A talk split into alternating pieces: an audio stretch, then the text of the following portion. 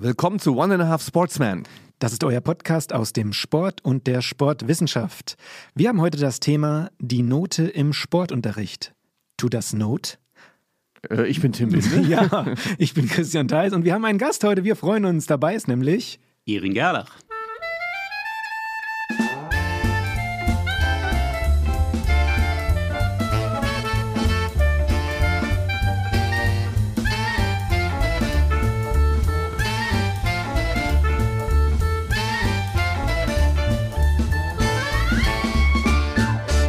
Ach, ist das schön. Ein Freund ist da, ein langjähriger Wegbegleiter und ein ganz toller Sportpädagoge. Erin, herzlich willkommen bei uns. Ja, ich freue mich auch hier zu sein. Ich bin noch ganz aufgeregt, aber ich habe schon total gute Laune, weil ich habe diesen Jingle hier, der eben, den ihr eben gehört habt, das ist mein Weckton an meinem Handy inzwischen. Das heißt, ich wow. versuche mit guter Laune aufzuwachen und da denke ich immer an euch, Jungs. Und mich hat das auch total gefreut. Erin ist tatsächlich ein Fan, ne? Ein Fan der frühen Stunde, das muss man wirklich sagen. Ja. Also so ein, das ist so ein arrivierter Sportpädagoge und Professor, ich stelle dich gleich mal ausführlicher vor, uns da tatsächlich immer noch folgt und ich irgendwann denke, also echt Leute, äh, ist mal gut. Das ehrt uns schon ein bisschen, ne, Christian? Ja, und man muss ja auch dazu sagen, dass wir lange ein, ein, ein, geeigneten, ein geeignetes Datum, irgendwie einen geeigneten Tag äh, gesucht haben, um diese Aufnahme zu ermöglichen. Und man ist ein bisschen wie Weihnachten. Man freut sich so lange drauf und dann ist auf einmal da und ja, dann ist es doch nicht mehr so spannend. Packst das Geschenk aus. Dann Äh, hab ich schon. Packst das Geschenk aus und dann sitzt hier Erin. Menschenskinder. Okay, jetzt pass auf, ich stelle ich stell Ich wollte jetzt nicht aus der Torte springen, aber ich bin immer noch aufgeregt und freue mich. Okay, Alles klar. Du springst gleich aus der Torte, wenn ich dich kurz vorgestellt habe. Ich versuch's mal. Also Erin ist ein Weltenbummler der Sportpädagogik, kann man sagen. Einige sind ja sehr arriviert und bleiben am Ort, aber Erin war in der Schweiz Professor. Erin war dann in Potsdam Professor. Erin ist jetzt in Hamburg Professor für Sport- und Bewegungspädagogik. Und ähm, er ist auch Sprecher unserer Sektion Sportpädagogik in der Deutschen Vereinigung für Sportwissenschaft. Und du bist auch international toll vernetzt. Das sind ja auch nicht alle, sondern du bist auch tatsächlich äh, unterwegs in internationalen Organisationen, teilst also die Sportpädagogik auch nicht nur im deutschsprachigen Raum, was ich ganz toll finde. Und du hast große Expertise, was pädagogische Qualität sowohl im Sportunterricht als auch im Leistungssport angeht. Warst bei vielen Studien dabei.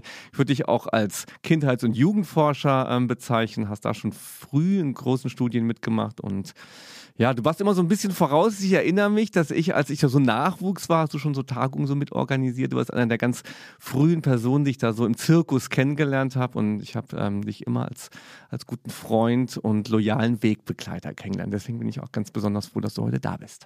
Ich freue mich auch. Also, äh, wir haben aber übrigens zur gleichen Zeit promoviert, äh, falls du dich noch daran erinnern kannst. Wir waren in dem gleichen Wettbewerbsverfahren damals und waren ganz stolz, da alle zusammen diesen Preis Ja, als stimmt, zweiten Preis ja gewonnen zu haben. Martin Giese hat damals gewonnen und Ja. Vera, du und ich, Ach, Vera. Volkmann, wir haben dann den zweiten Preis bekommen und ich dachte nur so, wow, mit denen in einer Reihe, das ist schon eine tolle Sache. Also, ähm, wir sind ganz lang, wir sind forschungsmethodisch ganz unterschiedlich ausgerichtet, aber ich, ich habe jetzt rausgehört, du schätzt das, was ich mache. Ich schätze das auch unglaublich, was ihr macht. Ich finde es total spannend und schräg manchmal. Aber das braucht man auch, so gegen den, gegen den, ähm, gegen den Strom einfach zu schwimmen. Ne? Das macht ihr. Du hast da auch, du hast da auch viel mit so zuletzt auch mit ähm, motorischen Tests auch ein bisschen zu tun gehabt und da hatte der auch so einen europäischen Verbund und sowas. Ich habe das immer also auch ähm, begleitet und verfolgt. Ist ja gar nicht so einfach, da so viele Leute zusammenzukriegen zu einem Thema und du hattest auch mal so das Interesse, so große Würfe zu leisten, so, ne, oder? Ja, der Versuch Ja. natürlich. Ob das so klappt, Ja. das müssen ja immer andere beurteilen. Ne? Aber ähm, es, diese ganze Idee mit diesen motorischen Basiskompetenzen, weil was man gesagt hat, man muss irgendwie auch mal einen Gegenentwurf zu dieser aus meiner Sicht manchmal auch unsäglichen Motoriktestung, ähm, die so auf Fitness ausgerichtet ist, Ja. ähm, machen. Ähm, das ist an vielen Stellen, findet sich das immer wieder und übrigens auch bei der Benotung manchmal. Das war schon auch beim Thema so ein bisschen. Und da haben wir gesagt, wir müssen mal was machen, auch wenn alles, was in der quantitativen Forschung ist und wenn wir irgendwas versuchen zu erfassen, ist immer ein Kompromiss. Das muss man sich auch im Klaren sein. Aber Christian, der, der schnauft schon gleich. Wir müssen erstmal Smalltalk Ja. machen. Ne? Das ist alles. Och nee, Leute ich, ich habe ab.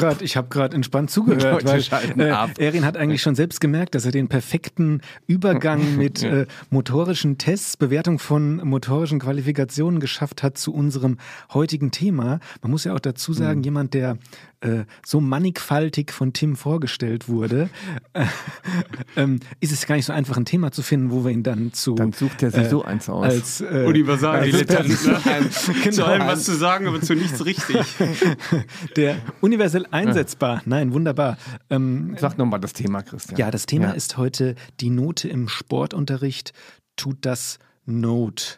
Und ähm, ich weiß nicht, äh, ich habe anfänglich, als ich den Titel vorgestellt habe, das in einem leicht friesischen Dialekt versucht. Also to das Note. Und Tim hat direkt gewusst, woher, woher kommt's? Ja, Werner Beinhardt, toller Film. Richtig. Beinhard wie ein Eckart, to das. Note, Eckart. Ja, Ähm, nee, wo- wo- Werner, Werner, to das- Note. Ach, tu das Note, dass das hier so Oder Herr rumoxidiert. Röhrig sagt, Herr Röhrig sagt Röhrig das. sagt das. Beinhard wie ein Rocker. Beinhard wie ein Schopper. Beinhard wie ein Flaschbier. Beinhard geht es ab hier. Beinhard wie ein Rocker. Beinhard wie ein Schopper. Beinhard wie ein Flaschbier. Beinhard geht es ab hier. Genau. Naja. Genau. Und also, ähm, um. Ähm, Passt ja in den Norden, ne? Jetzt bei mir. ja, habe ich mir auch gedacht. Ja, jetzt frisch in Hamburg, Erin. Erzähl mal ja. da von Hamburg, da. Ist das jetzt der Newsblock schon? Oh, oh es, Erin, ja, komm, oder? mach, äh, jingeln wir The News an. Letztes Mal musste ich ja in unserer Squid Game-Episode auf viele Jingles äh, verzichten. Mich zuckt's jetzt, äh, wie sagt man, mich kitzelt's in den Händen und äh, Hast ein Akkordeon richtig. dabei? Hast du ein schönes Akkordeon dabei für unseren Hamburger? Also, also wir, wir gucken mal, was wir spielen nachher. also, The News, here we go.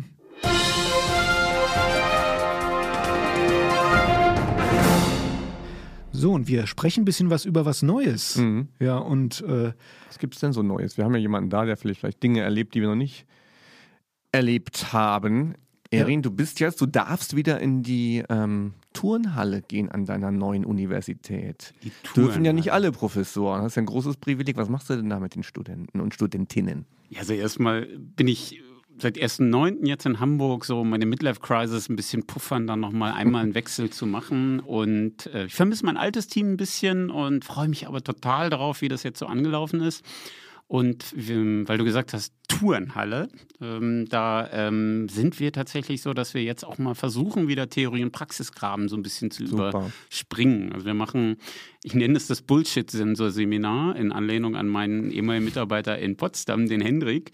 Ähm, der sagt auch, er hat immer einen Bullshit-Sensor aufgehabt und hat sich irgendwelchen Blödsinn ausgedacht. Und wir versuchen dann eben so kritische Situationen zu simulieren. Und so langsam machen die Studis richtig mit und sagen dann, dann irgendwie, letzte Mal waren sie irgendwie Drittklässler und haben dann gesagt, nee, ich will aber das und das. Und dann versuchen wir das eben zu simulieren, zu reflektieren, Handlungsoptionen zu generieren und so weiter. Und das macht total Spaß.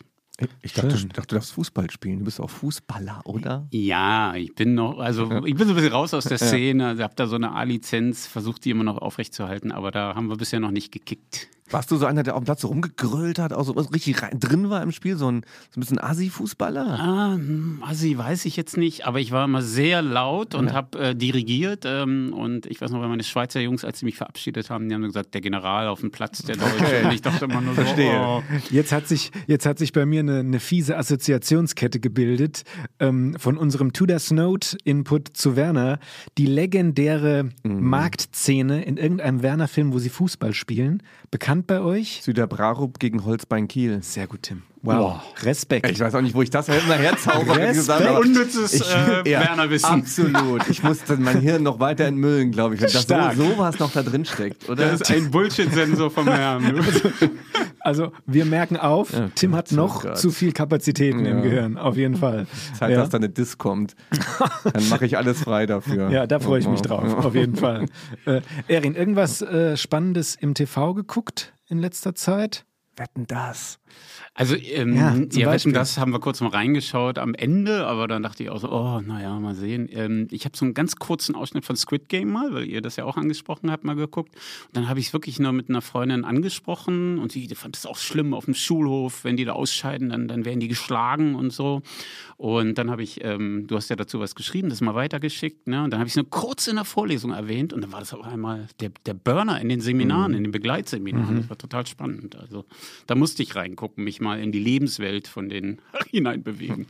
Wir haben ja relativ short notice, auch aufbauend auf Tims Kolumne, eine, unsere letzte Folge war eine, eine Special-Episode zu, zu Squid Game und die ist jetzt äh, in so kurzer Zeit hat die eine Resonanz hochgeworfen. Also ähm, es ist doch immer wieder erfreulich, wie man aus einem, und das meine ich voll ernst, aus einem pädagogisch, sportpädagogischen Blickwinkel doch auch so viele Leute außerhalb der Sportwissenschaft erreichen kann. Mhm. Ähm, und das freut, glaube ich, uns und diesen Podcast immer sehr. Und übrigens auch, weil ich wollte es eben noch sagen, zur Note im Sportunterricht, und dann wurde ich mit einem berechtigten Input zum The Newsblog äh, äh, abgegrätscht, wenn man so möchte. Ähm, äh, eine der meist gewünschten Thematiken übrigens. Also wir sind äh, haben lange darauf gewartet, freuen uns, dass du heute da bist und mit uns darüber sprechen kannst. Ja. Also ich hätte das nicht gemacht. Wenn du mich gefragt hättest, Christian, machen wir mal das Thema. Und vielleicht hast du es mich auch gefragt. Ich hab da- Mehrfach. Ach so.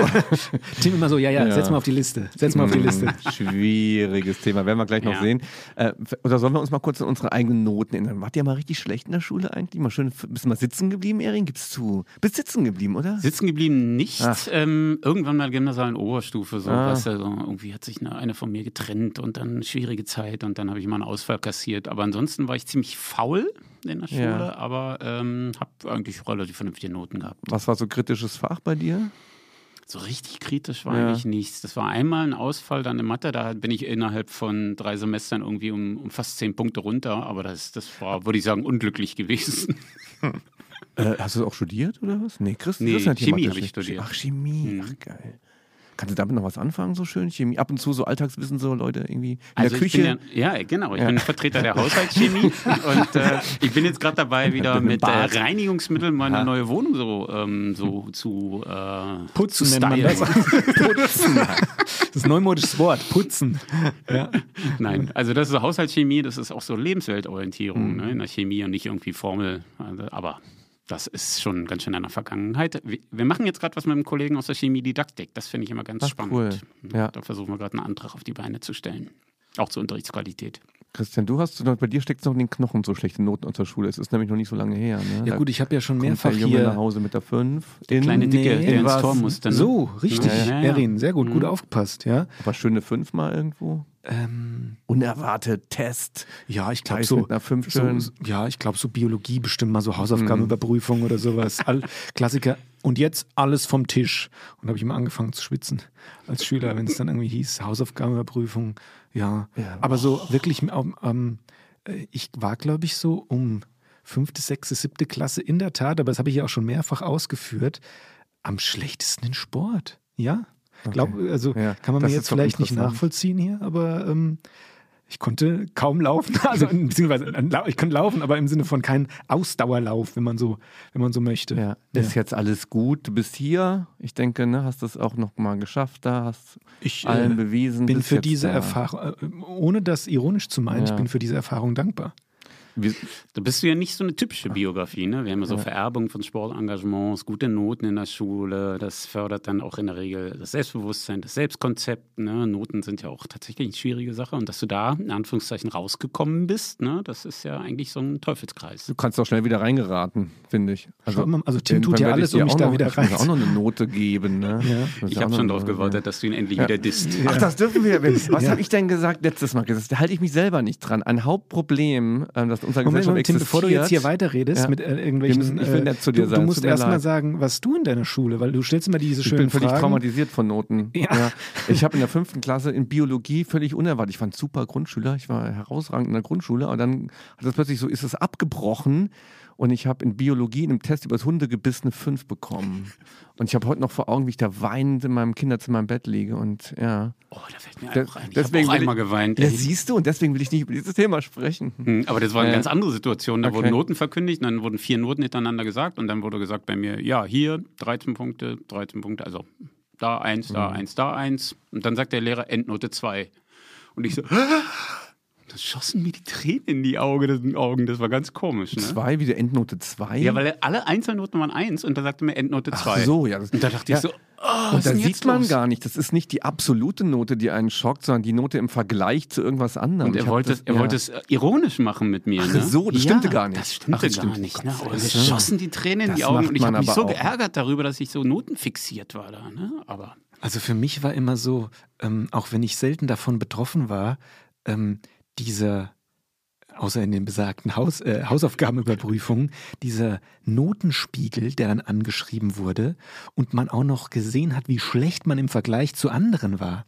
Also ich meine, wenn du dann eine 5 mal zurückkriegst, okay, dann hast du eine 5. Aber wenn du dann noch siehst, dass der Lehrer hinschreibt, 6 Einsen, 7 Zweien, 10 Dreien, keine 4, eine 5, ja, also das ist dann schon mal... Äh, Es, es relativiert auch, es relativiert auch die zwei, wenn alle anderen eine Eins haben. Das habe ich bei meiner Tochter nämlich auch äh, schon erlebt. Und das ist auch nicht schön. Oder auch bei Studierenden, die dann sich über eine 1,7 beschweren, weil alle irgendwie eine 1,0 hatten da um sie herum oder sonst was. Furchtbar. in der Schweiz waren mal Bundesjugendspiele und dann haben die, äh, die nicht nur an einer Schule die Listen ausgehängt, sondern über drei Schulen hinweg, aber von oben bis unten. Da war es also für die Person, die unten war, ich bin nicht nur letzter an meiner Schule, sondern ich bin letzter von drei Schulen.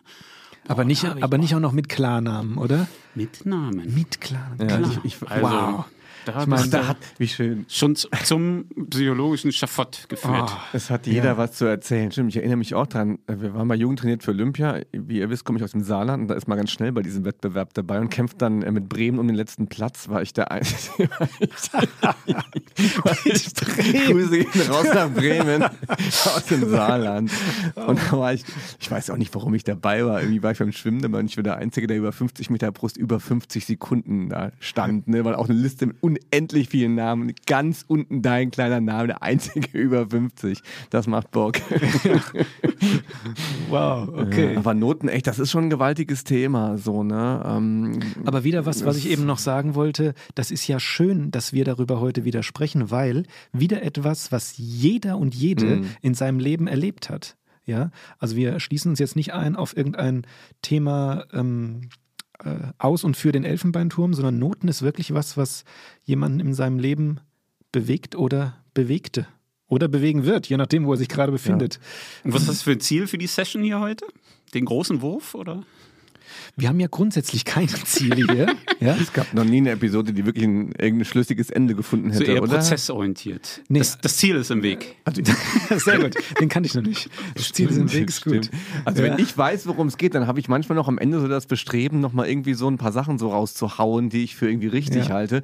Das habe ich ja heute nicht. Insofern muss ich das voll an dich abgeben, Erin, dass du das nach Hause fährst hier. Oh, ich schieb mal Christian ein bisschen was zu. Ja, ach stimmt, der macht es ja auch in seiner Äh, Veranstaltung. Normalerweise ähm, kriegt äh, Tim immer so, so einen Zeiger von mir auf die Uhr und dann hat er so 30 Sekunden, um alles, was er noch auf seinem Zettel stehen hat, äh, noch zu, mal zusammenfassen und reinzupacken. Ich bin gespannt, was heute da passiert oder ob da nur ein selbstbewusstes Nicken kommt. Ist auch in Ordnung. Hm, guck ich auch mal. Ja, gu gucken wir auch mal. Gucken wir alle. Und ähm, wir, äh, ja, ich raus? wür- würde schon rausgehen Ja, oder hat ja. jemand noch was Spannendes? Lass Total mich mal gucken. Ich habe auch in der Tat einiges zu erzählen. Ach ja, ähm, wir können ja noch mal verraten, ähm, weil da habe ich noch einen Input gerade zu Squid Game. Ähm, wir haben heute den, äh, kurioserweise den 11.11. als Au Aufnahmedatum. Weiß gar nicht, ob man das als Mainzer Institut, äh, ob man dann äh, ein, ähm, wie sagt man, ein, ein Ein Heiligtag Sakrileg. ja, ne, ähm, am äh, Heiligen äh, Tag. Ja, gell? aber ne, Tim sagt, ne, dann ist das so. Wenn man einmal in Köln gelebt hat, dann ist das hier auch jetzt wirklich nicht keine großartige Nummer. Entschuldigung, meins, aber Also in Hamburg läuft jedes Jahr, trotz Corona sieht es immer Also gleich da- aus, weil das ein leerer Platz. Auch wenn sich der ein oder andere Mainzer über Tims Kommentar jetzt denkt. ähm, machen wir weiter. Und ähm, ich wollte noch sagen, ich war heute vor unserer Aufnahme, wir nehmen relativ spät auf. Es ist ähm, 23 ja, Uhr. genau. Fast.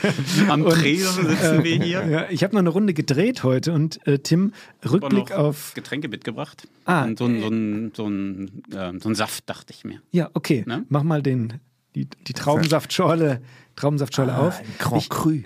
ich habe bei meiner Laufrunde. Oh, schön. Das ist nicht etwa ein Jingle. Nee, das war kein Jingle, das war echt. mich? Weil, Damit ihr seht, dass das echt war, nochmal. Da halte ich mal meine Nase rein. Zwei. Ist gut. Also, long story short, ich habe auf meiner Laufrunde heute drei Squid Game-Kostüme gesehen. Tim, nur mal so nebenbei.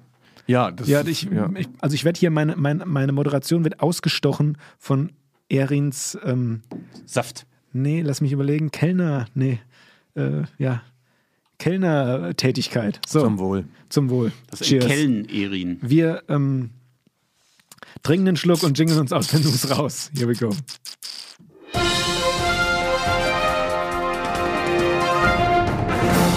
Soll ich noch eine schöne News sagen? Ja, ich bin jetzt Romanfigur. Aha. Ja, seit kurzem. Ich habe da so einen, so einen Kriminalautor, den ich lese. Alexander Gerlach heißt der. Der ist Kri- Kripo-Leiter in Heidelberg, hat zwei Töchter, so wie ich. Und dann ähm, wurde der 50 vor kurzem und da hat er Angst gehabt vor dem 50. Geburtstag. Und seine Töchter haben über Nacht aber einen Rotweinkuchen gebacken. Und da habe ich echt gedacht, das gibt's doch gar nicht. Rotweinkuchen backen wir doch auch immer. Und dann habe ich dem Autor geschrieben und dann sagt er mir, ja na geil. ja. Und ich tauche ja auf in seinem Buch und dann sagt er, wie? Oder ich habe ihm geschrieben, Sie glauben es nicht. Und dann kam Erin, Bindestrich, Nerung. Dann habe ich ihm geschrieben, auf der und der Seite stehe ich. Und dann hat er gesagt, beim nächsten Buch werden sie auftauchen. Da habe ich jetzt gedacht, da wird er jetzt einmal den Bindestrich weglassen. Aber dann tauche ich wirklich in dem nächsten Roman auf. Ähm, dann sagt dann, ja, und dann kommt dann, äh, Erin kommt von hinten, äh, ein Triathlet mit einem Ohrring im linken Ohr. Und da habe ich gedacht, jetzt hat er mich auch noch gegoogelt oder was? Ach, Sehr ja gut. Super Wolfgang süß. Burger, da darf man jetzt mal Werbung machen. Ja, also klar. andere Sachen dürfen wir ja keine Werbung machen. Ach, wie schön. Alexander Gerlach. Jetzt Schöne. Nebengeschichten des Lebens, auf jeden Fall. Aber Triathlon, ist das wahr? Nein. Okay. Nein. Ich, ich will doch nur spielen. Ich wollte gerade mit dir ins Gespräch kommen, weil ich in der Trainingsvorbereitung gerade bin. Ja, Tim ist immer noch wahrscheinlich am ersten Tag. Nee, dritte erst- Woche. Nein, dritte, Woche, ja, doch schon. Steht Schwimmen schon wieder an. Ja. Okay. Ja. Wie, wie läuft's? Gut. Ja. Ja, sehr gut. Mhm. Ma- Macht Bock, vor allem das Schwimmen macht mir Spaß. Lange nicht mehr so, so länger geschwommen und doch, das ist gut. Aber ich dachte Okay. immer, du bist äh, konsequent beim Schwimmen gewesen. Du hast so viel über Schwimmen erzählt und was du da so Ja. erlebt hast. Nee, nee, aber nie so richtig. Eher so, ich lieg dann so im, im Nichtschwimmerbecken rum. Und jetzt kann ich auch. Ich habe nie gesagt, ich schwimme, ich habe gesagt, ich ins Freibad gehe. Ah, okay. Ja, Das stimmt. was Ja, und dann haben doch- den Körper ein bisschen zeigen. Ne? Legendäre Kneipptretbecken. Ja, Ja. genau. Genau. Und die Massagedüse für den Oh Mann, verspannten ey. Nacken. Aber wisst ihr, was ihr mit der Sendung da alles aufrührt mit euren Noten? Da Grüße gehen ans Otto-Hahn-Gymnasium in Saarbrücken, die mich wirklich nachhaltig traumatisiert haben. Geschichte, Herr Metz, der Typ war 2,50 Meter groß, so graue Haare und dann Anfang jeder Stunde so ein rotes Notenbuch rausgenommen, so rumgeguckt, so Bartscherer. Aufstehen. Da musstest du aufstehen und da gab es eine mündliche Prüfung hier, keine Ahnung, über die Ägypter oder sonst irgendwas. Oder so, ne? Und jedes Mal, jede Stunde hat so, ist so begonnen, dass alle zitterten. Und der war auch so fies, dass er einen, einen Typen dann mal drangenommen hat, hatte eine 5 irgendwie nicht gelernt. Nächstes Mal nochmal drangenommen, weil er dachte, okay, ich werde einmal dran, ich werde auf keinen Fall nochmal drangenommen, wieder nicht gelernt und sogar ein drittes Mal nochmal drangenommen. Und das war ein bisschen Folter auch zum Teil, empfand ich das so an diesem ko- konservativen Gymnasium. Grüße gehen raus ins Otto-Hahn-Gymnasium. Okay, Erin, vielleicht sollten wir unseren dritten Gesprächspartner wechseln. hau ab, ey. Ich, find, ich fand das schon spannend, echt, weil, wie, ja. weil wie du vorhin gesagt hast, ne? also solche Dinge haben, da haben alle irgendwie erlebt. Ne? Mhm. Oder wie aus Schülerinnen sich dann auch so, na, der hat mich mit Absicht an die Tafel geholt, um mich vorzuführen, um mir nochmal eine schlechte Note zu geben, was man ja eigentlich sich nicht vorstellen kann, dass das irgendeine Lehrkraft macht. Ne? Aber in der Wahrnehmung der Schülerinnen und Schüler ist das so. Ich musste vorturnen vor denen und ich musste zeigen, wie schlecht das ist. Ne? Mhm.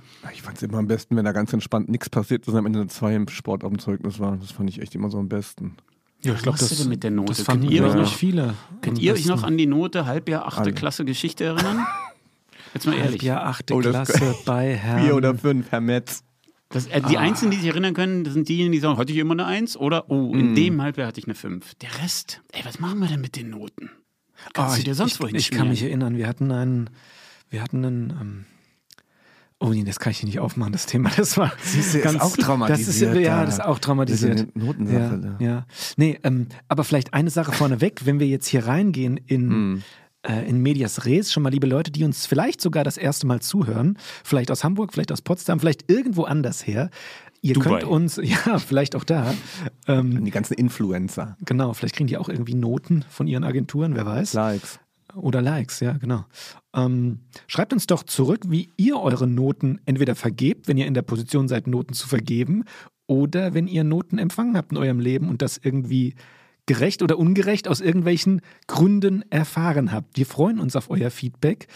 Instagram, E-Mail, Ähm, ich sage auch gleich noch Tim Bindels private Handynummer hier durch. Und äh, deshalb stürzen wir uns in unseren wissenschaftlichen Blog Die Note im Sportunterricht. To das Note.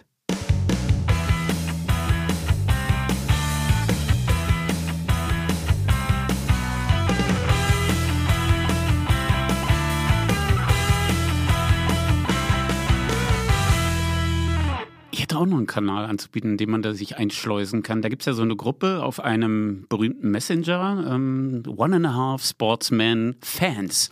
Das ist eine super Gruppe. Die beiden Protagonisten hier sind da drin und weiterhin äh, ist drin ich. also die, wir würden da ein paar Leute noch Ja klar, wer aufnehmen, dabei oder? sein will. Auf jeden oder? Fall, es, es ist Ja. kurzweilige, kurzweilige Unterhaltung, diese Gruppe. Auf jeden Ja. Fall. Ja, ist schön. Nee, genau. Ihr müsst, Ja. ich bin raus jetzt. Ich sag, also. Tim sitzt mit ich leicht verschränkten Armen da, ja. genau, ja. Ich sag auch noch, vielleicht sage ich noch einladen, warum ich mich um das Thema immer drücke Mhm. in meinen Veranstaltungen. Ich finde, die Studierenden, wir haben die ja recht früh, zum Beispiel in Didaktik des Schulsports, die kommen da im dritten Semester und ich finde, das müssen die am Anfang, das muss die noch nicht interessieren, wie man das Ganze bewertet. Wir sollen erstmal lernen, wie wir schöne und gute und sinnvolle pädagogische Inhalte gestalten. Und da kommen die immer so früh, und wie bewertet man das und wie bewertet man das? Sag ich, nee, nee, das macht das später, das machen wir später. Und ich sage für mich auch, ich mache das gar nicht. Ich kann, ich kann das nicht. Ich weiß nicht, wie das geht. Sowas. Ne? Ich, bin, ich bringe den, den Studenten bei quasi, wie man kocht, wie man gute Gerichte bereitet, dass die irgendwo äh, zur Bewertung stehen. Das habe ich nicht erfunden. Das müssen andere ausbaden, denn ich bilde nicht nur für die Schule aus, sondern auch für andere Kontexte. Ich kann es nicht. Ich weiß nicht, wie es geht. Ihr müsst es machen. Okay, da aber eine Einschränkung von mir in deine Richtung zurück. Vielleicht geht es später oder auch in einzelnen Passagen auch um das Wie.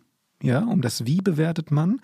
Aber grundsätzlich, deshalb ist ja die Episode auch so genannt, die Note im Sportunterricht tu das Not, können wir gerne uns darüber austauschen jetzt, inwieweit denn eine Note überhaupt sinnvoll ist, aus welchen pädagogischen ähm, Gesichtspunkten sie in der Bildungseinrichtung Schule ähm, abgebildet wird. Und Erin, äh, hast du was, mit dem du gerne einsteigen würdest? Du hast ja bestimmt äh, etwas äh, mit dem Thema auseinandergesetzt, weil es du ja auch vorgeschlagen hast und ich habe mich gefreut, bin dann direkt auf den Zug aufgesprungen.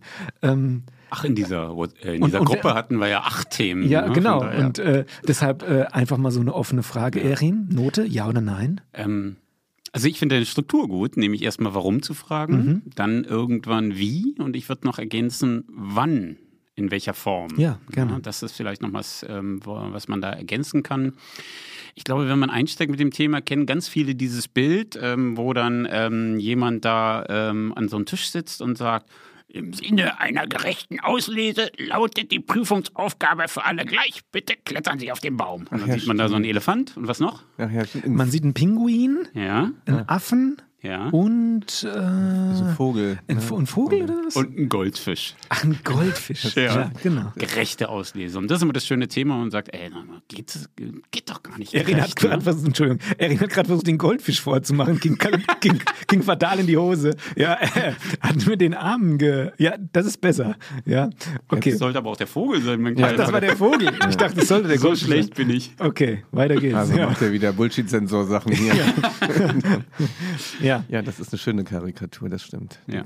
Also die Frage ist ja, warum, warum gibt es denn eigentlich sowas? Ne? Und äh, warum gibt es überhaupt Noten? Und da sind wir natürlich in so einem System zu Hause, in dem wir natürlich irgendwie versuchen, Leistungen irgendwann mal äh, handhabbar zu machen, weil wir natürlich in so einer Gesellschaft leben, in der Leistung irgendwie auch ein Wert ist. Und dann kamen dann irgendwelche Leute mal auf die Idee und meinten, sie müssten jetzt mal Noten geben. Und da habe ich mal nachgeguckt, heute nochmal im Zug. Also Jesuitenorden im 16. Jahrhundert waren diejenigen, die als erstes mal irgendwelche solche Noten gegeben haben. Und ähm, dann kamen da ein paar mehr oder weniger Stufen raus. Und 1938 gab es dann nach der fünfstufigen Skala gab es dann die sechs noch dazu. Ich weiß nicht, ob es nicht, ob man nochmal sagen wollte, das ist ganz schlecht, was ihr da macht. Aber dann wurden dann die Noten eingeführt. Ne? Und das hat sich dann so eingebürgert und ist, damit sind wir aufgewachsen, ne? als kleine Kinder ja auch. Mein Vater hat mir immer erzählt, er war auf einer französischen Schule im Saarland ähm, und da waren die, gab es keine Noten, sondern gab es tatsächlich Ränge. Also da war immer, hat er immer, hat man seinen Rang mitbekommen. Wenn man dann der 17 schlechteste war, hat man eine 17 dann mitbekommen. Also das waren gar keine absoluten Noten, sondern immer so relative Positionen zum Gesamtfeld. Was ist denn dann das. Gesamtfeld an der Stelle? Die Ja, Klasse? die Klasse, die Klasse, Ah, okay. genau. Der Beste hat eine, aber eins und dann hast du nachher so eine Rangfolge bekommen. Das ist natürlich Mhm. auch fies, ne? Also ich finde, vielleicht noch eine, eine, ähm, Analogie, die ich immer so mit Noten habe. Für mich ist das ähnlich wie mit einem Militär. Ich finde erstmal blöd, dass es das geben muss. So, ne? Also es ist irgendwie doch, es ist ein Gewaltinstrument und eigentlich bin ich Pazifist und sage, das, das geht auch ohne. Aber in der aktuellen Situation kann ich gut verstehen, dass es gar nicht schlecht ist, ähm, wenn Länder sich da irgendwie aufbauen im Sinne des Friedens. Also so ähnlich sehe ich das auch mit Noten. Oder Mist, dass es das gibt, aber okay, ich sehe eines muss sie geben. So. Mhm. Das ist so mein Problem. Also ich finde sie erstmal nicht sympathisch, aber doch vielleicht notwendig. Vielleicht äh, verabschiede ich mich schneller von der grundlegenden, ähm, von der grundlegenden Beschäftigung mit dem ich mag Noten nicht, weil ich glaube auch sehr schnell auf den Trip dann komme, wie du sagst, es ist mir schon irgendwie klar, dass man auch Fähigkeiten, Kompetenzen von Leuten irgendwie strukturieren muss in einer Gesellschaft. Inwieweit das diese 1 bis 6 Skala letztendlich abbildet, ist eine andere Frage. Und eine weitere Frage ist ja auch in unserem Sportkontext, ähm, ist, und die wird ja auch immer wieder gestellt, ist denn der Sportunterricht ein Teil dieser, ich sage jetzt mal, Fähig, des Fähigkeitskatalogs Schule, wenn man es so nennen möchte, der benotenswert sein muss?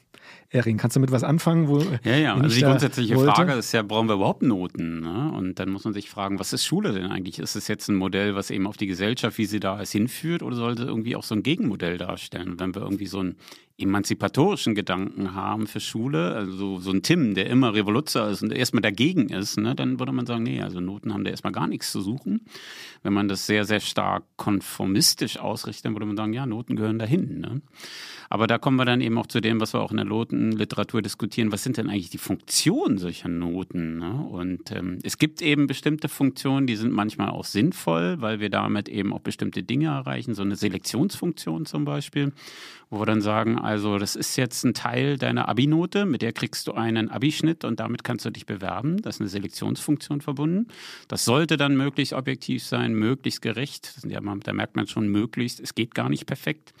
Ähm, aber an anderen Stellen äh, haben Noten ganz andere Funktionen und äh, da macht es überhaupt nicht Sinn, dass sie so vergleichbar sind. Da macht es keinen Sinn, dass sie so richtig objektiv sind. Und ähm, Halbjahr, achte Klasse nochmal. Ähm, was machen wir mit der Note? Die merkt sich keiner, die hat keinen Sinn, die führt zu nichts. Ne? Das ist die Selektionsfunktion.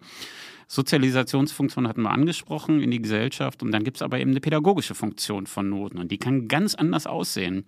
Und wenn der kleine Christian, der damals ähm, ein bisschen fülliger war, das erste Mal geschafft hat, eine Runde um den Sportplatz zu laufen, ohne anzuhalten, dann, ähm, und er immer noch der Letzte ist, also der Rang 18 mhm. und immer noch aus der Tabelle, die irgendwo herkommt, vom Himmel gefallen ist, rausläuft, aber es geschafft hat dann muss man ihn noch belohnen mit einer Note und dann kann es auch gar nicht vergleichbar sein. Oh, war ja. Mhm.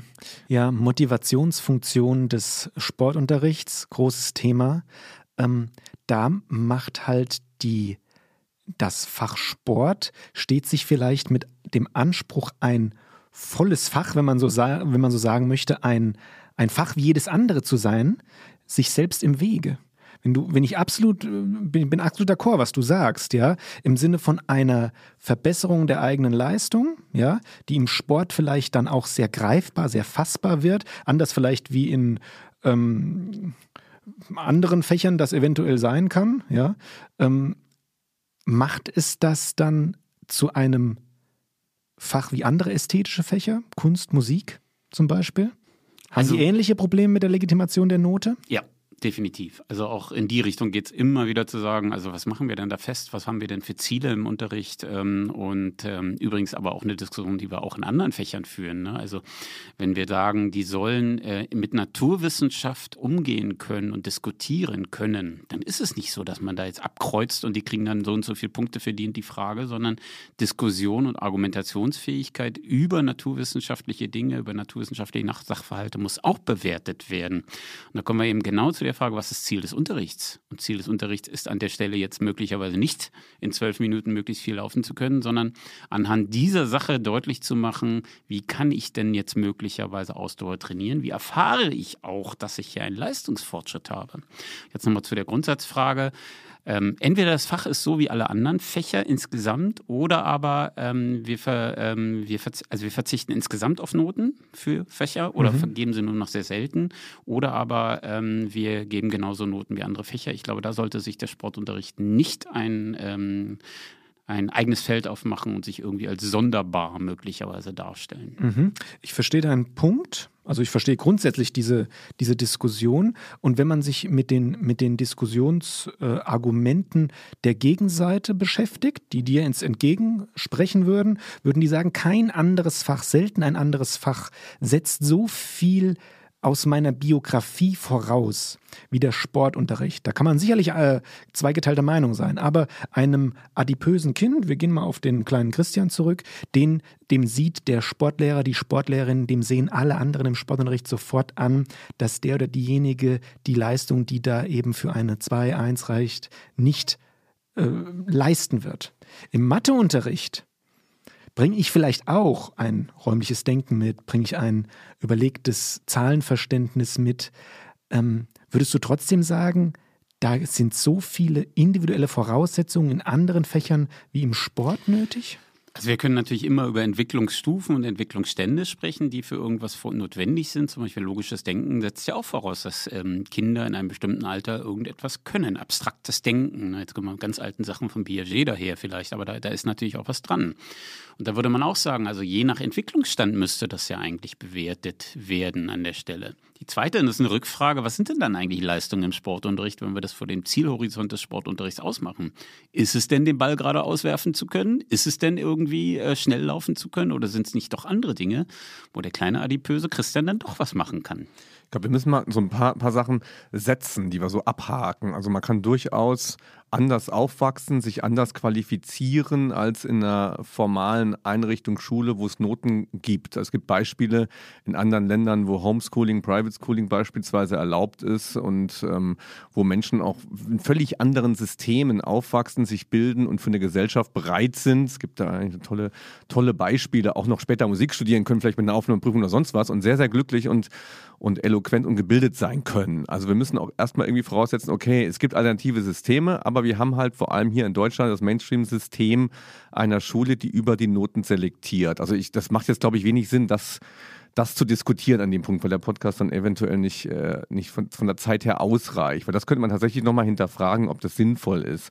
Zunächst mal müsste man sagen, okay, es gibt das System, so, und was ist jetzt mit dem Sportunterricht in der Note? Es wäre ja denkbar, okay, es gibt woanders ähm, dann diese harten Noten und der Sportunterricht, der hat halt andere Feedbackstrukturen und Motivationsstrukturen, weil wir ja wollen, dass der Sport im Leben von Menschen eine Rolle spielt, dass sie da ihr eigenes Ding finden und so weiter.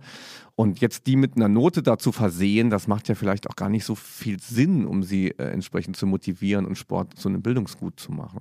Also nochmal so die Sache mit dem Vergleich zu den anderen Fächern. Gäbe es nicht eine Möglichkeit zu sagen, lass uns den Sport eine Sonderrolle einnehmen lassen in dem schulischen System? Ich glaube, das kann jedes Fach für sich deklarieren. Mhm. Also wenn du dir die Kompetenzbereiche der verschiedenen Fächer anschaust, dann könnte man das in allen Bereichen so deklarieren. Ähm, ich würde eher fragen eben nochmal, wofür brauchen wir denn eigentlich die Noten? Also wir brauchen sie manchmal als Motivationsfunktion. Also er schafft es jetzt das erste Mal. Wir brauchen sie Anreiz, äh, andererseits mal als eine Informationsfunktion, eben zu sagen, also wo stehst du möglicherweise? Aber da gibt es möglicherweise auch andere Methoden, ja. als eine Ziffer dahin zu schmeißen. Und dann äh, gibt es aber bestimmte ähm, ähm, ja, Phasen, in denen ähm, wir tatsächlich aber anders denken müssen, wenn wir eine Selektionsfunktion so, haben. Das ist für mich im Grunde das Einzige, was ich verstehe, weil die anderen Sachen habe ich in der Familie ja auch. Ich fördere zum Beispiel in der Familie meine Kinder. Ich will, dass sie irgendwo hinkommen, irgendwas erreichen und ich gebe denen da keine Noten. Mhm. Ja, ich, ich vielleicht ja fünf Kinder, muss die, kann ich auch miteinander vergleichen und denen Noten geben für, für Hausarbeit, für kognitive Entwicklung. Mache ich nicht, weil wir, glaube ich, ein ganz gutes System haben, das nicht zu machen. Also für mich bleibt tatsächlich nur die Selektionsfunktion übrig, die die Note legitimiert.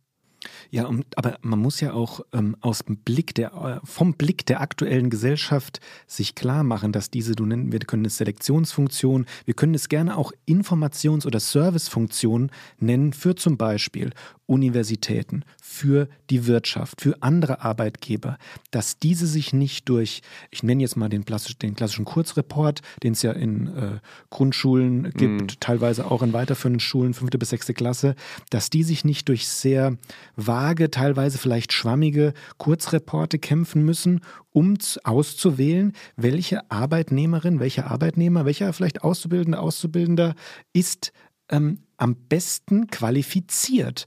Und das müssen wir, glaube ich, oder das ist aus meiner Perspektive sicherlich auch insoweit unbefriedigend, dass es keine Einheitlichkeit gibt, aber mir fehlt eine Alternative. Es geht darum, dass man auf knappe Güter, äh, dass man knappe Güter verteilen kann, weil es ja nicht etwa so ist, dass dort, wo ein hoher Numerus Clausus ist, die Sachen am schwierigsten sind. Also man kann mit einem derbe schlechten Abitur Maschinenbau studieren, was keiner machen will. So, ne? Das muss man ja auch sehen. Also irgendwie wird darüber ja verteilt, ähm, wer etwas sehr Begehrtes bekommt und wer nicht. Also ein Studienplatz in Psychologie in, keine Ahnung, München zum Beispiel so, ne? Oder in Medizin oder sonst wo.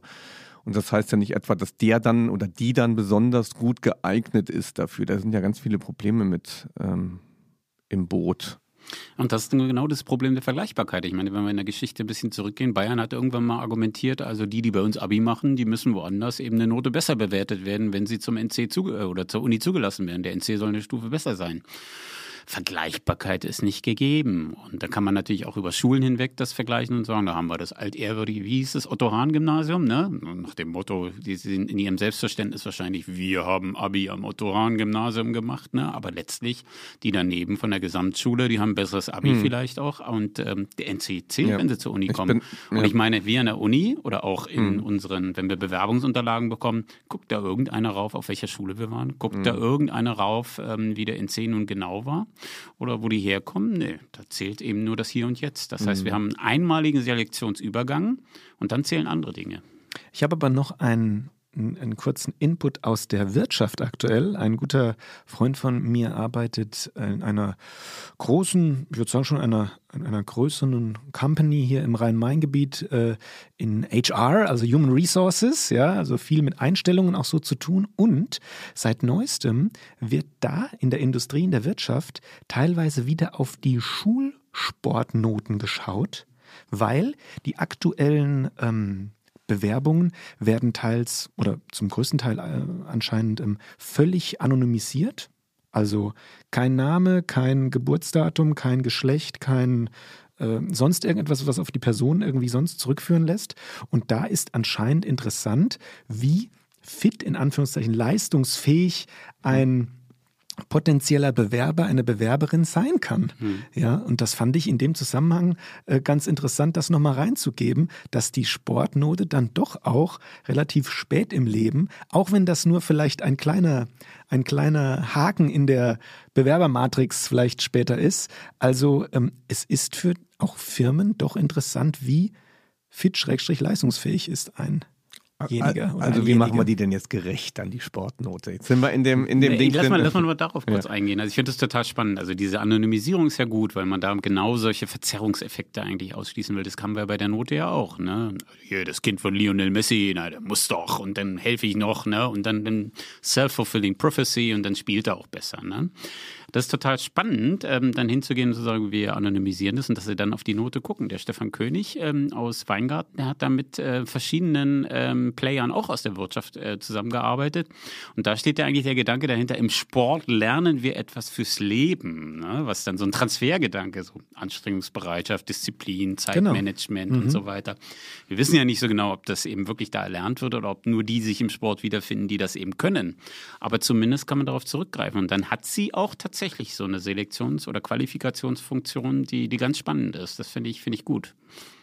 Also ich kann mich im Übrigen, ähm, weil ich hier sowohl äh, natürlich äh, Argumente für die eine Seite als auch für die andere Seite immer präsentiere, ähm, ordne ich mich gar keiner äh, keiner festen Meinung zu. Das versuche ich Schweizer auch. Im, Neutralität. Ja, genau. Ich, ich mime die Schweiz im, in diesem Thema. Das versuche ich auch in meinen Seminaren immer zu schaffen, weil es doch ähm, stichhaltige Argumente oder auch für mich sinnvoll wirkende Argumente für beide Seiten gibt. Und deshalb finde ich das Thema sowohl schwierig als auch äußerst spannend.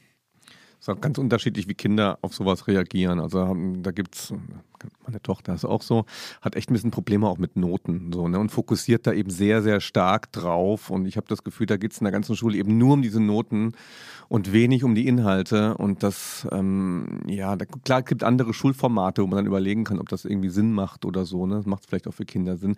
Aber das finde ich immer schade, weil es ja echt total viele Noten in vielen Fächern äh, gibt und dass die, dass die Schule als ein Thema so formiert irgendwie. Ne? Natürlich dann eben auch im Sportunterricht dann ja, heute werden Noten gemacht mhm. oder so, ne?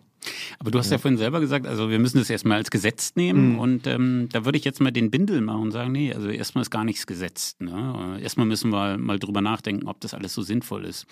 Und wenn wir sagen, wir möchten Studierende dazu befähigen, über, über Noten und deren Funktion und zu deren Einsatz nachzudenken, dann muss man auch drüber nachdenken, sie an bestimmten Stellen wegzulassen oder an bestimmten mhm. Stellen anders zu machen. Und ich nehme ein Beispiel, was ich in meinen Seminaren immer hinterlege, anonymisiert, sind so Beispiele von dieser Laborschule Bielefeld. Und dann nehme ich immer das Beispiel eines kind mit einem Kindes mit einem Förderstatus und äh, wie dann beschrieben wird, was sind deine Wege, was hast du geschafft, was musst du noch machen. Dann gibt es das Beispiel, du solltest vielleicht mal zu Hause in der Badewanne versuchen, mit einer Brille äh, die Atmung zu üben. Ne? Und da steht so viel drin an Informationen, die mit einer Note, mit einer Ziffer nie abgedeckt werden könnten. Und dann sind die Schritte, also es ist mit so einem Fußsymbol ne, markiert, wo sie weitergehen sollen. Und das finde ich so hilfreich. Und da kann man sich natürlich fragen, muss ich jedes halbes Jahr so eine bescheuerte Note geben oder gebe ich einmal in anderthalb Jahren so einen Bericht. Der Bericht wird besprochen, es werden äh, Schritte definiert und so weiter mit den Eltern und Kindern gemeinsam. Und da finde ich schon, dass man mal querdenken sollte und auch Schulentwicklung und Schulversuche eben auch anstreben sollte, Schule zu verändern, um eben auch Benotung zu verändern. Ähm, auch so mhm. klassische Benotung, ne? Otto Hahn-Gymnasium wird schwierig, aber ja, es gibt andere Schulen. Ja, man, man, weiß ja auch, dass das direkte Feedback ja viel hilfreicher ist für die Entwicklung als eine eine Note, die dann alle, alles halbe Jahr mal kommt oder so. Ne? Also mhm. direkt, wenn etwas passiert, das Gespräch suchen, Feedback und so weiter. Aber man hört schon so ein bisschen raus, das ist aufwendig auch. Ne? Genau. Ja, natürlich, aber an der Stelle musst du fragen, musst du es jedes halbe Jahr machen? Mhm. Ne? Musst du nicht dann machst du es einmal in so einem Zeitraum von zwei Jahren und dann werden halt eben Entwicklungsschritte definiert, dann geht man, greift man das nochmal zurück und geht da nochmal ran.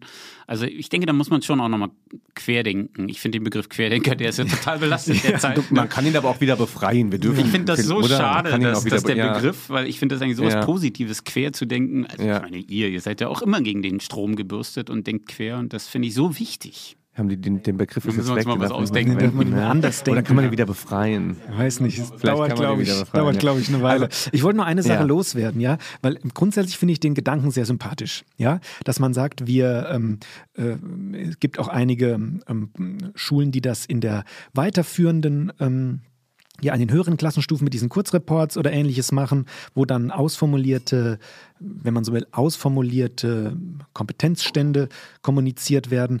Aber letztendlich hat das natürlich alles was mit zeitlichem Aufwand zu tun. Tim, du hast es eben schon angesprochen. Und ich möchte eine kurze Lanze für die SportlehrerInnen da draußen brechen, die sich natürlich hier und da gerne an den, ich sag mal beispielsweise, Naturwissenschaften, Mathematik, Physik orientieren und sagen, wir haben hier in der Leichtathletik, bumm, harte Tabellen. Was ist das denn? Empfehlung da kann mir danach niemand was. Erin, du hältst ja, hier gleich was. Ja, ein, ein vergilbtes Heft. Wir gehen gleich drauf zurück, ja, für ähm, ja, wir kommen gleich auf dein Heft, wo eben, wo es harte Tabellen gibt und sagt, du schmeißt den Ball 20 Meter, das ist eine 3, 25 Meter eine 2 und so weiter und so fort. Das kann man natürlich im Sinne der Arbeitserleichterung und auch der, der eigenen Note ähm, verstehen. Allerdings kommt doch hier und da und zumindest auch in meinem eigenen Sportunterricht die Bewertung von beispielsweise Spielkompetenz, ja, spielerisches, äh, spielerisches Verstehen, taktischem Verhalten doch sehr, sehr kurz. Ja, aber das hast du in anderen Fächern auch. Also, was sagst du in Geografie? Dann machen wir mal einen Topotest, ne? Hier, sag mir mal die Hauptstadt von Uruguay, ne? Und dann sagt jeder, ja, das ist jetzt. Montevideo. Sehr schön, aber was bringt es dir, ne? Also. Naja, ich. Nischt. Naja. Also es ist so defragmentiertes Detail. Jauch ne? fand mich gerade ein bisschen toll. Jauch 32.000 Ich finde dich auch toll, Tim. Okay, aber an der Stelle muss ich noch fragen, was mh. machst du jetzt damit? Ne? Wie kommst du von Montevideo nach Mexiko-Stadt? Ne? Oder, Sü oder Süderbrarup. ja, das ist... Also und dann machst du geschichtliche Fakten genauso. Und du hast es in einem anderen Beitrag, den wir mal zusammen so geschrieben haben, gesagt, also diese, diese Idee zwischen einem qualifikatorischen Ansatz im Unterricht und einem kritisch-emanzipatorischen. Der Geschichtsdidaktiker hat immer gesagt, es geht nicht darum, Fakten auswendig zu lernen, es geht nicht darum, Städte auswendig zu lernen, es geht darum, damit umgehen zu können, diskutieren können, mit Quellen umgehen zu können. Und wenn wir das versuchen zu bewerten, dann ist das was ganz anderes. Und auch in Naturwissenschaften diskutieren über Atomkraft auf der Basis von naturwissenschaftlichen Fakten. Nicht so am Stammtisch wie wir hier jetzt, sondern faktenbasierte Urteilsfähigkeit. Dann ist das was ganz anderes. Ja, aber was ich dazu sagen möchte, ich bin ja bei dir, äh, inhaltlich, ja. aber was ich dazu sagen möchte, ist, die Bewertung ist anspruchsvoll. Und deshalb, Ja, ja, und deshalb greifen viele auf diese, ähm, auf diese harten Tabellen zurück. Weil sie unsicher sind und weil sie sich auch nicht wohlfühlen damit. Ja, Aber das ist ja, da ist ja ein Mythos dahinter. Ne? Also die Objektivität der Note ist nicht erreichbar. Die Gerechtigkeit der Note ist nicht erreichbar. Und wir wissen seit den 80er Jahren, so Ingenkamp hat Studien gemacht, dass die Benotung über Schulen hinweg so unterschiedlich auffallen, ausfallen. Da versuchen wir dann immer, irgendwelche Maßnahmen einzuziehen, wo das funktionieren soll.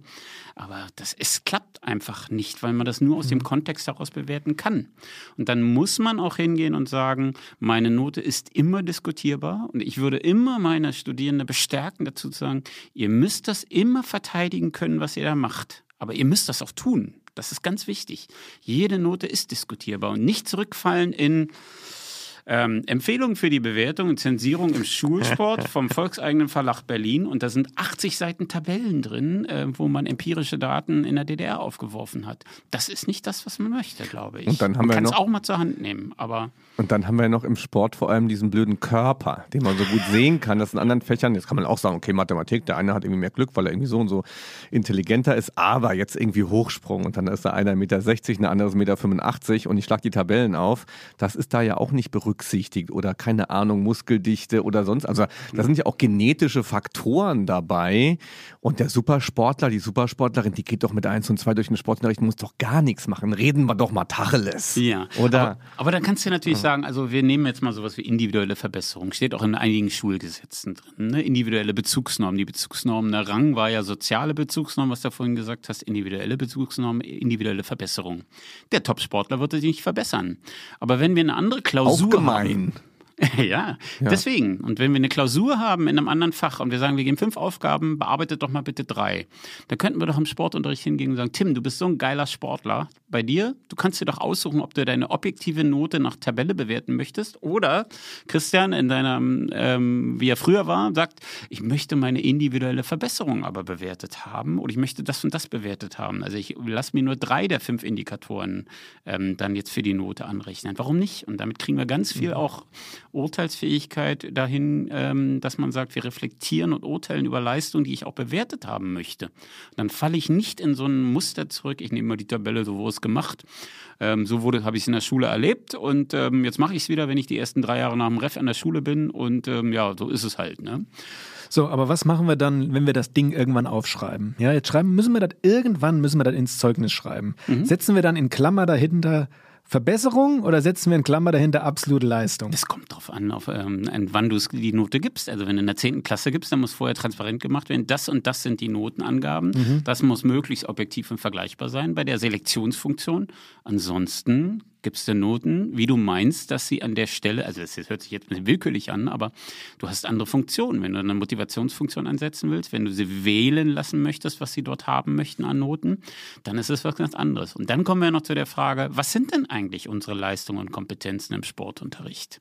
Du hast vorhin immer gesagt, ne, den Ball gerade auswerfen oder Taktik, ne, können. Ne? Da wird es ja auch schon ein bisschen schwieriger, das zu bewerten. Ne? Aber das sind natürlich Sachen, denen müssen wir uns stellen und da müssen wir Kriterien entwickeln. Bei jeder Bachelorarbeit, die wir haben, haben wir Kriterien und dann haben wir aber auch Spielraum. Und deswegen haben wir auch zwei Personen, die darauf gucken, möglicherweise, damit es eben möglichst vergleichbar ist. Auf der anderen Seite müssen wir uns auch klar machen, dass wir im Sport ähm, eine wahrscheinlich schon von Haus aus eine Sonderrolle einnehmen, weil jeder in seiner Biografie, ich bin gespannt, ich frage jetzt mal an euch, bei uns an der Schule gab es das, ja, Lehrerinnen und Lehrer im Sport, die gesagt haben, wenn ihr euch anstrengt, gibt's bei mir nie schlechter als, keine Ahnung, drei oder vier. Ja, nein? Bei euch? Es gibt, Definitiv. ich glaube, es gab nur drei Noten im Sport, So. wie ich es erlebt habe. Ja? Oder die vierte vielleicht für einen, der einfach nie mitgemacht hat. Der hat dann nachher Soll ich empirisch stützen? Ja, mach mal. Aus Sprint? Ja. Also es gibt eine Ja. Eins, es gibt eine Zwei, dann gibt es ab und zu mal eine Vier. Ausfälle gibt es ganz selten, wenn die gar nicht da waren. Und dann gibt es ganz, ganz viele Zweien und Dreien. Und bei der Drei muss man auch wirklich sagen, also da ist nichts mehr intervallskaliert. Ich als quantitativer Forscher, dann gibt es die gute Drei, die mittlere Drei und die schlechte Drei. Bei Promotion gibt es ja auch dann nachher Magna Cum Laude und Summa Cum Laude. Summa ist selten. Und bei Magna gibt es dann ein gutes Magna, richtig gutes. Ja, so ein ist Magna. Und dann so eins, na, wir geben mal noch ein Magna, weil er vielleicht doch nochmal, wir wollen ihm die Karriere nicht ver versauen. Ne? Also du zitierst die Sprintstudie, vielleicht für die. Hörerinnen und Hörer, Schulsport Mhm. Ja. in Deutschland von 2004 mittlerweile. Schon- Bei 526 Ja, haben wir okay. die durchgeführt in so einem Konsortium aus Ja. verschiedenen Standorten. Da haben wir eben nach Benotung gefragt und wir haben auch Lehrkräfte befragt, äh, wie die benotet haben, nach welchen Kriterien. Und da kommt Anstrengungsbereitschaft und Engagement ist ganz groß dabei ne, als ein Kriterium. Und wenn wir jetzt, ich mache mal einen Ausflug nach Berlin-Brandenburg, wir haben so ein Kompetenzmodell, da ist dann sind verschiedene ähm, Bereiche drin und da ist ähm, unter anderem auch in dem einen Bereich eben die Anstrengungsbereitschaft explizit formuliert, mhm. ne? aber auch zum Beispiel soziale Verhaltensweisen. Das ist ja auch so ein Mythos, man dürfte Soziales nicht ähm, ähm, ähm, dort benoten, sondern es ist explizit gefordert, es steht im Schulgesetz. Ne? Habe ich auch gelesen, glaube ich sogar. Kann es aber sein, dass da drin steht, kann die Note maximal um eine Notenstufe ähm, erhöhen bzw. erniedrigen? Also da gibt es, glaube ich, ja. eine. Ja, also ähm, äh, das ist so eine alte Handreichung, wo wir das haben da früher zu, bei uns wurde früher gesagt im Sportunterricht, das ist mein pädagogischer Freiraum, wurde genau. bei uns immer gesagt. Wer ja, mit oder abbaut, die Mitarbeitsnote. Genau, Mitarbeit, ja. so. Wer mit abbaut und sich teamfähig ja. zeigt, ja, der kriegt maximal eine also als schlechteste, es gibt bei mir nichts Schlechteres als vier, ja. ja. Macht, und jetzt um meine Anfangsfrage von ganz zu Beginn nochmal aufzugreifen, macht sich da der Sport nicht selbst angreifbar mit solchen Aussagen? Jedes Fach macht sich angreifbar. Es gibt aber kaum ein anderes Fach, was sowas sagt. Hast nee. du schon mal einen Mathelehrer erlebt, der gesagt hat, also äh, wenn ich sehe, ihr habt euch bei der Klausur angestrengt, dann gibt es bei mir In, keine fünf? Nicht bei der Klausur, aber zum Beispiel gesagt, schlaue Fragen gestellt, ne? Quantitative, qualitative, mündliche Note, ne? Das, das gehört dazu, ne? Ja, aber glaubst du, jemand, der immer Fünfen schreibt in Mathe, der dann da die, die schlauen Fragen raushaut? Also das, ich glaube schon, dass das da Sport ja, besonders ist. Aber da, also Sport, Musik, ja, also Kunst wären da ähnlich, ne? Ja, ja. Aber ich argumentiere jetzt mal nicht so mit so einer diffusen Mitarbeitsnote, sondern mit diesen Kompetenzdimensionen in Berlin. Da haben wir pragmatischer Zugriff, Bewegen und Handeln heißt die eine Dimension. Da ist tatsächlich sowas wie Ball gerade auswerfen können, interagieren, miteinander Sachen zu machen, aber eben auch Fair Play und eben auch ähm, da das aufrechterhalten können. Und dann gibt es aber noch so einen Bereich ähm, neben Reflektieren und Urteilen, der heißt Methoden anwenden. Und da geht es um die Verantwortung für das gemeinsame Dasein im Sport, also zum Beispiel Auf- und Abbau, ähm, sich so zu verhalten, dass ein Spiel aufrechterhalten wird und so weiter. Und da muss man auch hingehen, wenn man diese Kompetenzdimension beschreibt und so auch definiert, dann müssen die auch so bewertet werden. Und da muss man eben dann Hilfestellung finden mit weiteren Kriterien. Ich würde gerne noch ein weiteres Problem hinzugeben und dann können wir versuchen, ob wir das eben vielleicht mal in konkreten Fällen mal ein bisschen praktischer wenden, weil ähm, äh, ich, ich merke, dieses, ich weiß, ich, ihr merkt jetzt, warum ich dieses Thema auch nicht mag. Es ist echt viel mehr Probleme yeah. als Lösungen fast drin. Ne? Natürlich, ja, und ein weiteres Problem, finde ich, ist immer bei so Thematiken, die so eine jugendkulturelle Assoziation haben. Warte mal, wenn das die Lösung ist, will ich mein Problem zurück. Erin hält da was hoch, ein Brillenputztuch, da steht yeah. das drauf. Ne? Also, jugendkulturelle Themen, zum Beispiel einige machen so jetzt Skateboarding oder, oder Longboarden oder sowas oder Parkour, sondern sind einige vielleicht aus der Szene noch dabei, kommt vielleicht selten mal vor und dann sollen die am Ende eine Note kriegen. Was ist denn da los? Das kann ja auch nicht für, fürs Rappen oder sowas in Deutsch dann denen Note geben in der eigenen Lebenswelt drin. Da sind wir im Sport natürlich immer so, haben, das Problem haben wir ja auch noch. Die können doch Sport machen, doch Sport treiben, wie man will. Da kommt jetzt so ein Erwachsener her und sagt, ich weiß aber, wie es richtig geht und das so und so. Das finde ich auch noch ein Riesenproblem dabei. Ja, aber Vererbung von solchen Sachen haben wir immer. Ne? Da kommen, also jetzt auch rollenspezifisch, wir wissen, dass Mädchen, wenn sie in die Schule kommen, ähm, zum Beispiel besser lesen können. Ne? Und dann bringen die schon was mit. Warum sollen sie ihre Stärken nicht ausleben an der Stelle und es eben auch da ja, reinbringen? Aber gerade der Rapper, der ja. bringt dann seine Stärke rein. Aber gerade als Skater, da will ich nicht mal eine Eins haben, da will ich überhaupt keinen Erwachsenen haben, der mir irgendwas dafür gibt. So, weißt du? Aber wärst du böse, wenn dir jemand gesagt hätte, hey, das kannst du total geil, dafür kriegst du einfach auch eine gute Note. Weil ich muss Note geben. Ich muss Note geben. Und gibst du Note, gibst du eins, gibst du eins, bist du Bruder. Ja. Das wäre schnell. Nein, okay, versuchen wir es mal. Also viele, ich will das auch nicht, gar nicht alles so kaputt machen. Klar ja. geben wir Noten und ähm, jetzt will ich mal so ein paar Möglichkeiten vielleicht mal mit dir ähm, mal oder mit euch mal besprechen.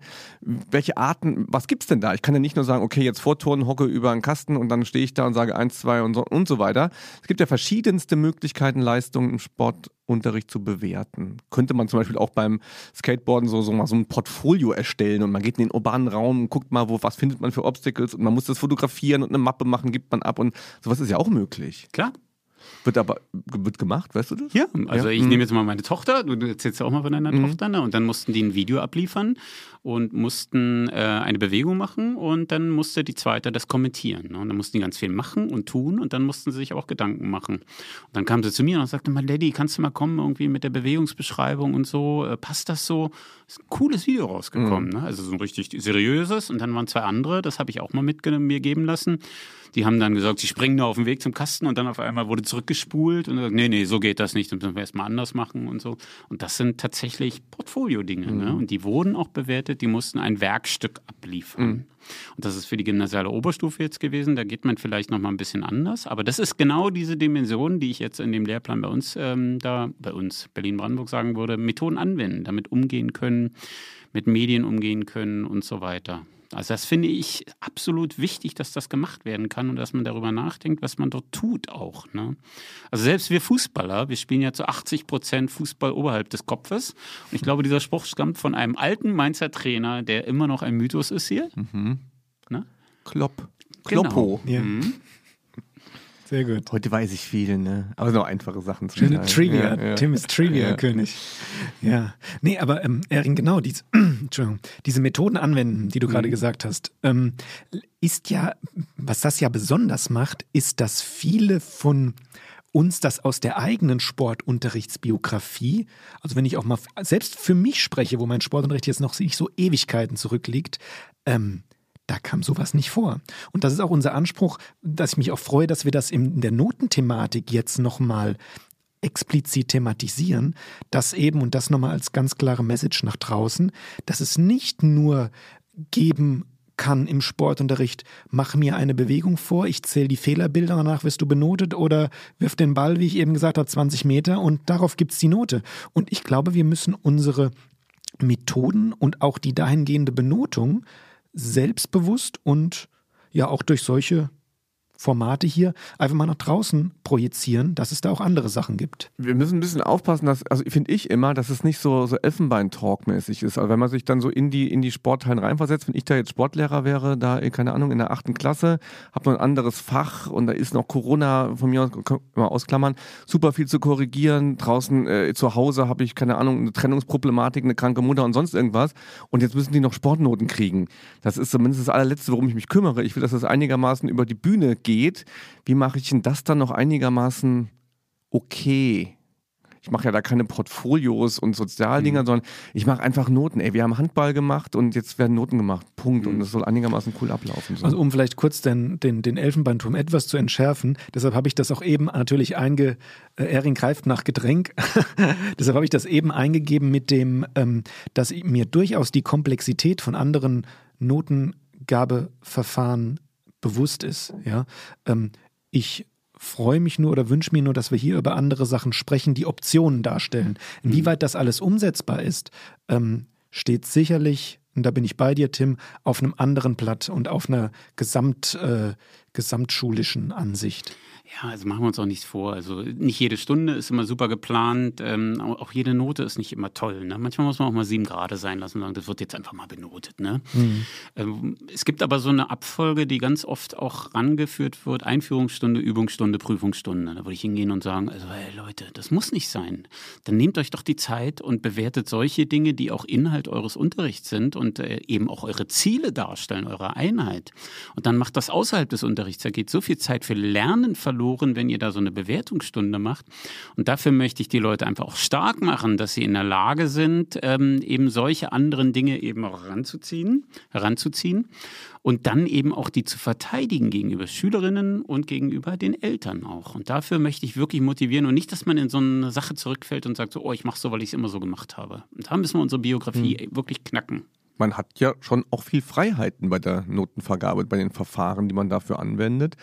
Ein letzter Punkt, bevor wir rausgehen aus dem Ja. Blog, ist ja auch die Frage nach, wie ich so eine Note vermittle, äh, wie ich die Note den Schülern sage und freigebe. Man kann das ja auch aus der eigenen Erinnerung, es gibt ja da wirklich Sad- Sadisten, muss man sagen, ne? vor allen dann die schlechte Leistung und sowas. Und dann gibt es Leute, die das, die das sehr einfühlsam auch, auch machen können. Und ich glaube, dass das diese Art des Dialogs, des Leistungsfeedbacks auch über die Note ein wichtiges Thema ist und wertschätzend gegenüber Kindern und ihren Ängsten und individuell auch gemacht werden muss. Und ich, also ich habe das wahrscheinlich schon, schon, schon gemerkt, aber ich habe immer in meinem Leben Probleme mit Autoritäten gehabt, so, ne? Und jemand, der da von oben kommt, ich sag dir, wie es geht. Und zur Strafe bin ich jetzt selber eine geworden und muss auch Noten geben.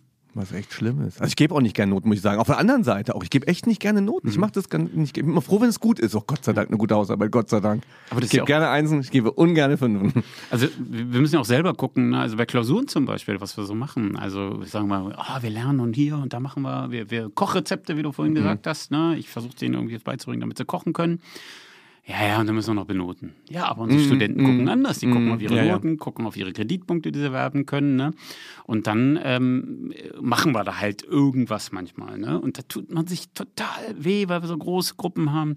Wir würden, also ich als quantitativer Forscher, wir akzeptieren in der Notengebung Indikatoren, die wir in der Forschung als nicht valide sofort rausschmeißen würden und sagen, machen wir nicht, geht nicht. Wir messen nicht das, was wir messen wollen. Aber in der Notengebung machen wir es immer, immer dieser multipler Choice, äh, was wir da haben. Ne? Ähm, das ist defragmentiertes Detailwissen und da hoffen wir, dass wir irgendwas damit abtesten. Da müssen wir uns natürlich auch an die eigene Nase fassen, immer wieder. Das tun wir jetzt. Das tun wir. Und ja, wir fassen uns an die, uns wir fassen uns hier an die eigene Nase Nasen. und vielleicht größer, Tim. ähm, ja, könnt ihr auch mal gleich dran ähm, fassen.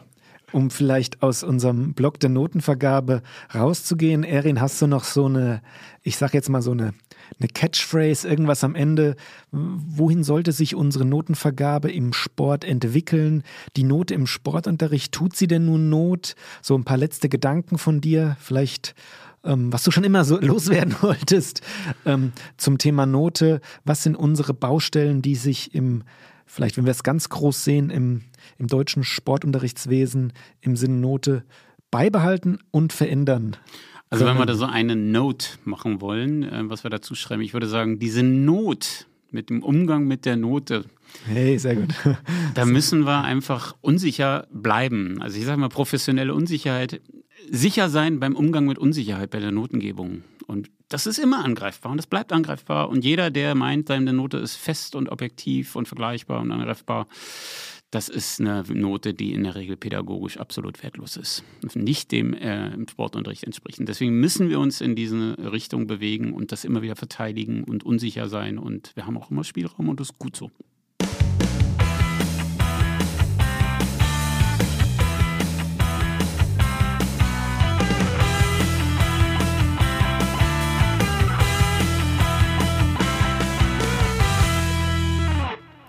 So ein Satz von mir, weil ich den aus meinen Seminaren kenne. Ich finde, man ist nach dem Block Sportnote oder Note im Sportunterricht immer so ein bisschen gefangen zwischen äh, alle haben schon was, nee, wie, wie sagt man, es wurde alles gesagt, nur noch nicht von jedem, aber man ist irgendwie auf, keinen, auf keine Konklusion gekommen. Ja. Da stehe ich heute mit euch selbstbewusst drüber. Genau, und deine Körperhaltung ist auch so schön, die Ja. Arme verschränkt gerade. Ja. Ne? Also das Thema kriegen wir auch nicht vollständig gebacken. Also, Ja. ähm, wie gesagt, Stärkung damit im Umgang, das wäre ein Ziel, was wir auch in der, in der Uni erreichen wollen. Ich habe mir hier während des Talks einiges aufgeschrieben über eure Performance hier und ich würde euch gerne Noten geben jetzt. Interessiert mich Ja. nicht. Kannst du mir das nicht schriftlich Äh, machen? nee, irgendwie? ich würde es einfach hier vor allen sagen wollen. Okay, ist Ich hätte gerne einen. Nee, früher man durfte, man, durfte sich melden, wenn man nicht vor allen die Note. Äh, Immerhin. ne. immerhin, Okay, nein, mach Gerlach los. ist eine Eins. Gute Noten darf man vielleicht auch mal. Ne? Thais auch eine Eins. Oi. Bin echt, bin echt stolz auf euch. Weiter so. Tim, und So wir einfach würden kann jetzt noch eine pädagogische sein. Funktion der Notengebung einführen. Wir wollen dir auch eine Eins geben, weil du es so schön gemacht Auch hast. da, gerade, nein, ne? der schenkt Ja. er mir nachher Nicht für die was. Leistung, Wenn, Sozialisationsfunktion, ah, nein, sondern nein, wenn- einfach wenn Anreizfunktion. ihr einen Abschluss macht, gibt er mir einen schönen Präsentkorb. Da Ja, ich möchte, möchte. Glas Wein vielleicht. Mit Ich- euch. möchte im Sinne von Tim, weil er eben die Autoritäten äh, angesprochen hat, nochmal Bernd Stromberg zitieren. Ich habe überhaupt kein Problem mit Autoritäten. Ich kann nur nicht leiden, wenn mir einer sagt, was ich zu tun und zu lassen habe. Stromberg. ja, Ja. das ist schon, schon mal Wahres dran letztendlich. Ja, das ist schwierig. Ja, also das, ist Thema Note immer, immer unklar hinten raus. Also, dass ähm, vielleicht auch bei den Studentinnen und Studenten dann immer so eine so ein Gefühl wie sind wir jetzt sind wir jetzt wirklich durch mit dem Thema? Also so ein bisschen äh, Nie. man Nein. ist nicht durch, Nee, genau. Und man das sage ich dann auch immer. Man ist nicht durch mit dem Thema. Man möchte, wir haben ja früher in Deutsch immer gesagt, zum Nachdenken anregen. Das kannst du auch nicht am Schreibtisch, im Seminarraum und am Podcasttisch machen. Das musst du in der Klasse leben. Da musst du dich reinleben in so ein Bewertungssystem. Das kann man nicht rezeptartig lernen. Ich glaube, da muss auch jede Lehrerin, jeder Lehrer in jeder Klasse neu irgendwie auch einen Weg finden. ich würde es auch gar nicht so individuell auf den Lehrer runterbrechen, sondern auch wenn man was verändern will an der Schule, sucht Teams, sucht Mhm. Leute, mit denen ihr gemeinsam denkt, bringt das in die Teamsitzung bei den Sportlehrteams ein. Die haben ja schuleigene Lehrpläne, in denen auch Bewertungen festgelegt sind. Überlegt, was ihr da wollt, versucht das ähm, gemeinsam mit anderen sorgsam zu verändern, macht konkrete Vorschläge gemeinsam. Erst dann kann sich Schule entwickeln und eben auch verändern.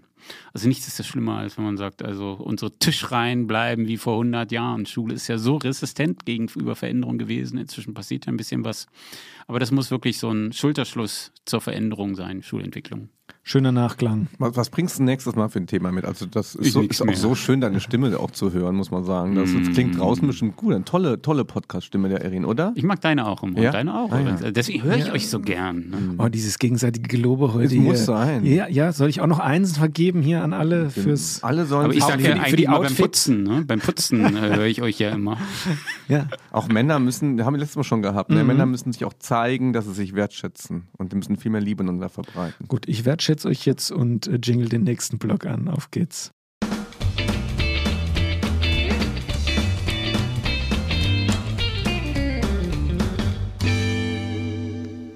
Yeah, mein Lieblings, mein Lieblingsblog, unnützes Sportwissen, von allen gehasst, von mir geliebt und ist mir auch gerade egal.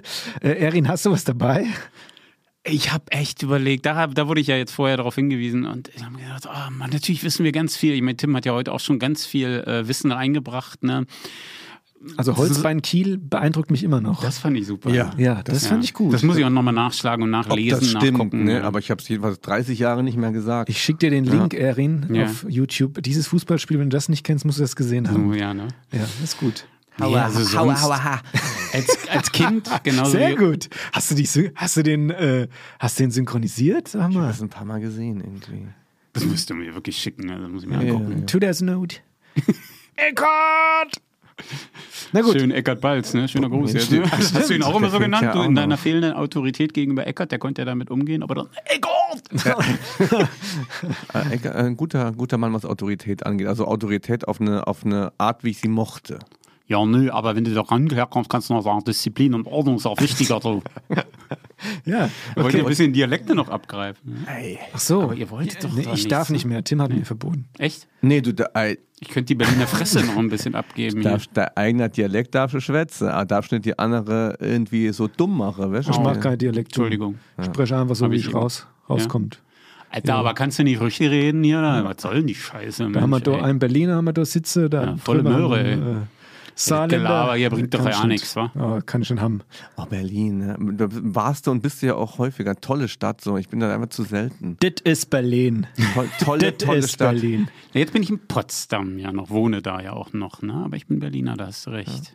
Ja, hast du vollkommen recht, hast du richtig gesehen, wa? Können wir schon mal ankündigen, die nächste, die nächste Nummer haben wir, haben wir Henning Hanisch hier. Ja, Henning, Von Schön. Alba Berlin. Ja, Ja, ja, Henning richtig. kommt. Cool, cool. Erin, wir warten noch auf dein unnützes Sportwissen. Jetzt konntest du Ja. lang genug nachdenken. Kannst auch ganz kurz was raushauen?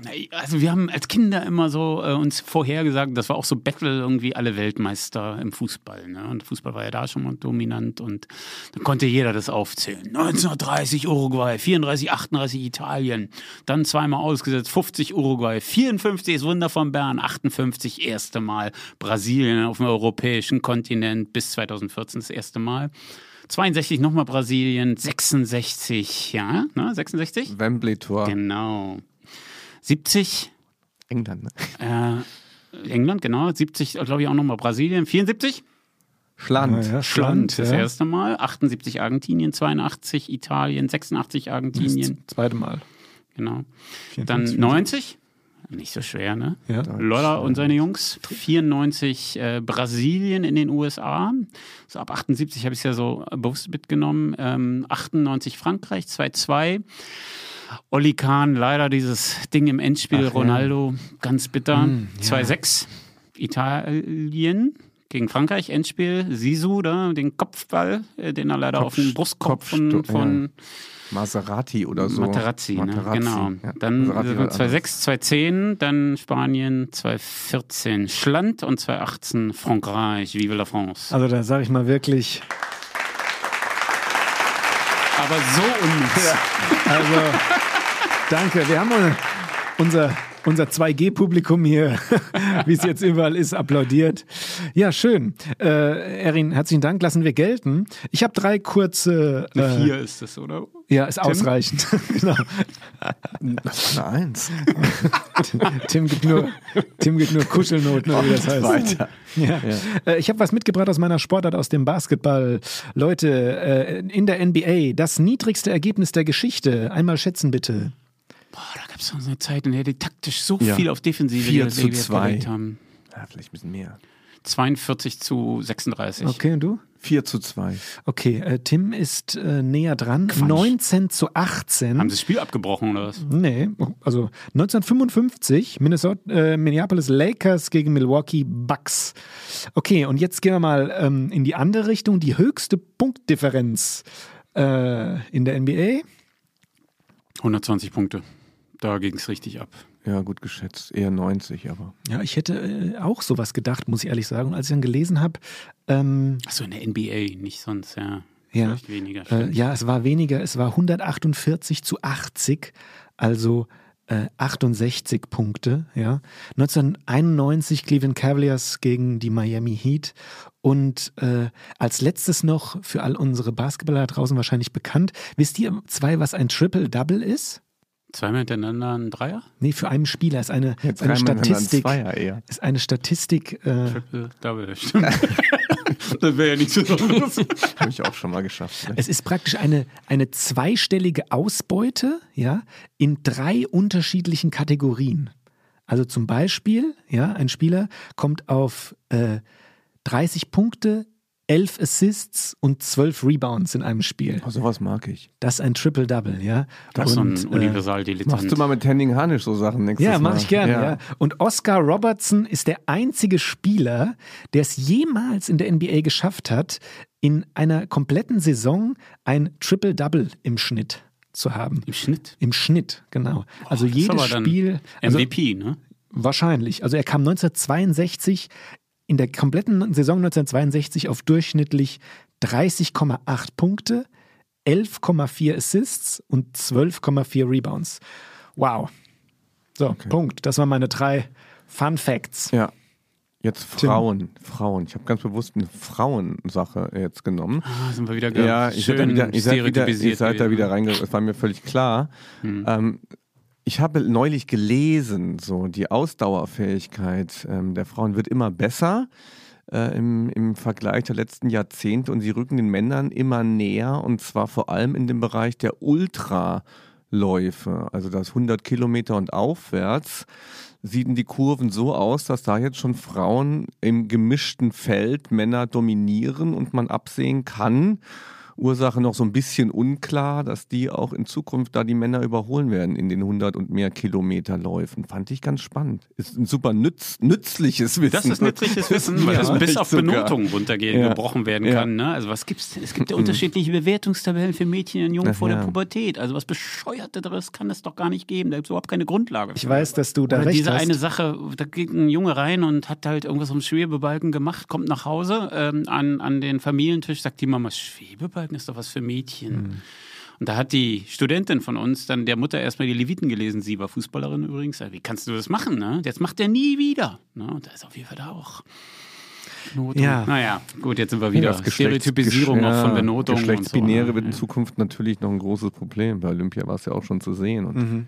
Das stimmt. Ja, aber auch da wieder Querdenken. An welchen Stellen gibt es denn eigentlich Beiträge, wo was wie oft willst du noch, willst Jetzt du ist noch alles klar. querdenken?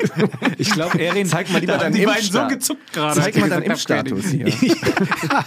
ich glaube, ich glaub, Erin will dieses Wort wieder gesellschaftsfähig machen. auch. Ja? Ich hoffe, ja. in, in jedem Oh Medium. Mann. ich, lese, ich lese mir deinen nächsten Beitrag durch, ja. Ich, wenn da äh, ich werde versuchen zu platzieren. Wenn da fünfmal, bitte einmal, Ja, irgendwo okay. einmal, sonst bin ich traurig. Ja? Liebe Querdenker da draußen, das ist euer Podcast. Und zwar die alten Querdenker, die als man noch querdenken durfte. Ne? ja, genau. Jetzt, also danke dafür. Ja. Entschuldigung. Danke, danke.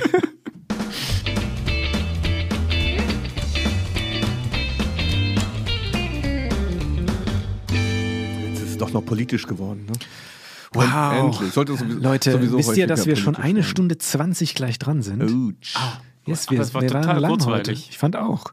Deshalb, ich habe es auch nicht unterbrochen, weil ich mir gedacht habe, was soll der Geiz? Aber so Innensicht und Außensicht mal sehen, was die Community sagt, was, wie viel Daumen runter wir bekommen. Haben wir eine Community? Ja. Na, eure, ihr habt doch einen auf Insta. Ich bin Ja, hier auf ja, Insta. ja. Vielleicht komme ich jetzt mal rein. Na klar. Ähm, Unser Zuhörer sitzt ja mit uns hier. Das ist so ein bisschen Der das einzige Problem. Genau. wir hören uns gegenseitig. Wir hören uns gegenseitig ganz Haben wir dir da jetzt einen kleinen Traum erfüllt, dass du da ähm, mit deinen Idolen im Podcast warst? So? Ja, ja schon. Ist, also ist so, ich, ne? ich muss jetzt wirklich mal Aber sagen, ich kriege gerade Scheißausbruch, wenn ich euch sehe. Ich werde ganz rot. Ich habe mich voll ja, gefreut. Aber ich muss ja schon sagen, Erin, hast du dir denn unsere, unser Aufnahmesetting so vorgestellt, wenn man so uns so hört? Weißt du, ich zeig dir später mal ein Foto, Na, wie ich habe ange- hab immer noch ich diesen Keller vor Augen mit irgendwelchen Rohren, die, wo den ihr überheizt habt äh, damals. Ähm, das habt ihr immer beschrieben, da hatte ich auch so ein Kopfkino. Ja, das war dieser Raum. Ja. ja. Ne? Und ähm, ja, du bist unser Das sieht professionell aus, finde dritter, ich. du bist unser dritter Gast, Tim, oder? Den wir jetzt hier. Zweiter.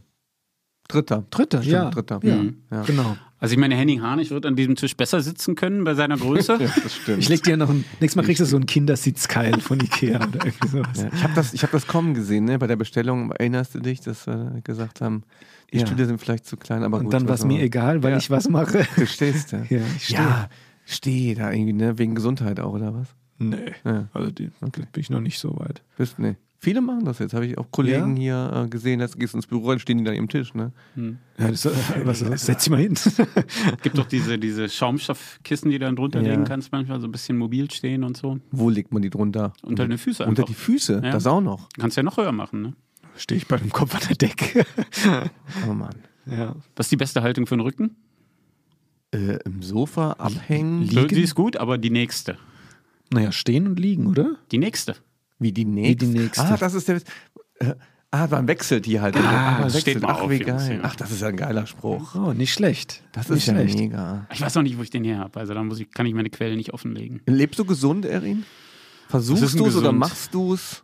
Ach, das Viel ist ja die Bewegung, die Sachen, diese 10.000 Schritte da, Sport. Schafft man auch nicht Ernährung, immer. Also, Ernährung. Ja, man versucht es eben irgendwie fleischarm Ja. und so weiter. Ne? Ja. Aber jetzt freue ich mich total, dass wir ein betriebliches Gesundheitsmanagement haben in Hamburg. Dienstags treffen wir uns, um irgendwas zu machen. Jetzt haben wir mal Badminton, einmal ein bisschen Volleyball. Cool. Ja, ist gut. Und das ist wirklich offizielles betriebliches Gesundheitsmanagement. Mhm. Fitnessstudio so?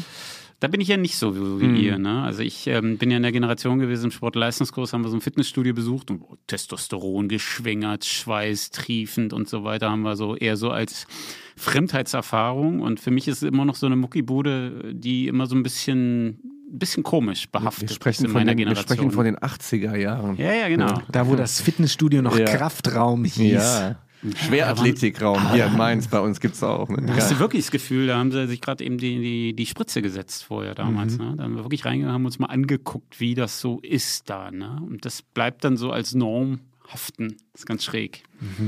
Schön eigentlich. Aber der Fitnessboom, den habt ihr ja auch schon wieder dargestellt. Also ich bin Machen noch mal wir gespannt auf deine Diss. Ich auch. Ja, mal wieder dissen. Immer wieder dissen. Ne? Wird mich heute nicht los. Zwei Professoren und so am Raum ist gefährlich. Muss ich schnell, muss ich schnell rausmoderieren hier. Ich habe gerade wieder was von dir gelesen, von daher. Wahrscheinlich in meinem letzten Instagram-Post. Nein, was wissenschaftliches. Sehr gut. Immerhin. Ja. Nein. Schön war's. Ja, äh, Erin, schön, dass du da warst. Total. Ähm, du äh, wurdest ja von Tim auch schon als äh, multithematisch einsetzbar anmoderiert, ganz am Anfang. Sucht er sich Und- sowas aus? Ich will es nochmal betonen. Äh, Ja, und vielleicht kommst du ja irgendwann nochmal vorbei, wo Tim äh, offensiver mitreden kann, will, möchte, wie auch immer. Ich war doch gut dabei. Du oder? warst auch gut Ich war doch dabei, aber du dabei. warst anfänglich, äh, ähm, äh, nee, vorbehalten ist falsch, aber so ein bisschen ähm, kritisch, nee, kritisch ist auch falsch. Ähm, äh, zurückhaltend, könnte man sagen. Ich habe mich gezwungen, mich zurückzuhalten. Ähm, Wollte Ah, ja. ich, wollte ich noch, noch mehr Probleme aufwerfen bei dem eh schon problematischen Thema. Ja. Nochmal die Grundsatzfrage klären, meinst du? Ja. Warum überhaupt Schule? Oh, okay. That escalated quickly. ja, ähm, in diesem Sinne, äh, wir gehen jetzt noch was Schönes essen, würde ich sagen. Ja, ich freue Ja. mich. Ja. Nachklapp. Nach- der Halbzeit. Klar. Wir gehen, hast du die GEMA-Sache schon geregelt? Weil dann gehen wir raus mit Another Brick in the Wall.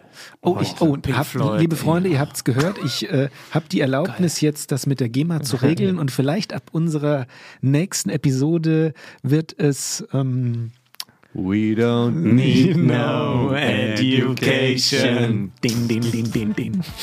Äh, Wird es ein paar Musikschnipsel geben?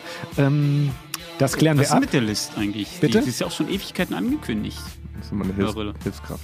Ja, Playlist. Ja, hören die, die müssen wir mal alle Episoden durchhören lassen und dann mal äh, erstellen. Das wird passieren, ja. Also alle, die das, ähm, die immer auf den Aktualisieren-Button drücken auf Spotify und immer noch denken, wann kommt sie endlich? Bald kommt sie.